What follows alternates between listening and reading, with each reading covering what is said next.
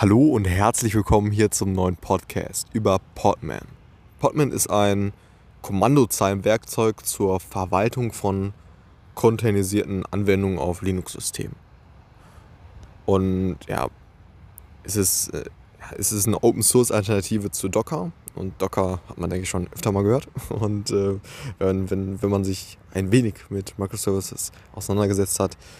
Und Podman soll eben sicherer und leistungsfähiger sein als Docker. Eines der wichtigsten Merkmale von Podman ist, ja, dass es ein, ja, dass es eben kein Daemon benötigt. Also ja, Daemon ist so ein Programm, was im Hintergrund halt läuft und System und Anwendung halt äh, ausführt. Um ja, also es wird eben kein Daemon benötigt, äh, um es äh, verwenden zu können. Und das, äh, ja, das bedeutet, dass es in Umgebungen eingesetzt werden kann, in denen, es, äh, ja, in denen das Ausführen eines äh, Demons nicht erwünscht sein sollte ne, oder sein kann. Wie zum Beispiel einem Container oder einem Haus mit begrenzten Ressourcen oder so. Ne. Podman ermöglicht es, ja, Container ähnlich wie ein Docker zu, zu erstellen, auszuführen und zu verwalten. Ne.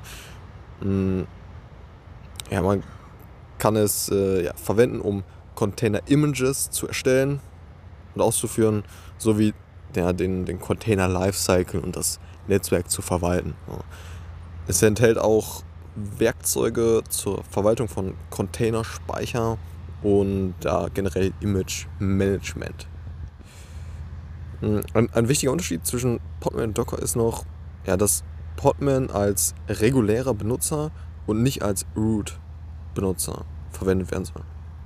Und ja, dies, er macht das eben sicherer, da die Angriffsfläche des Systems halt reduziert ist, ne, von, von Podman.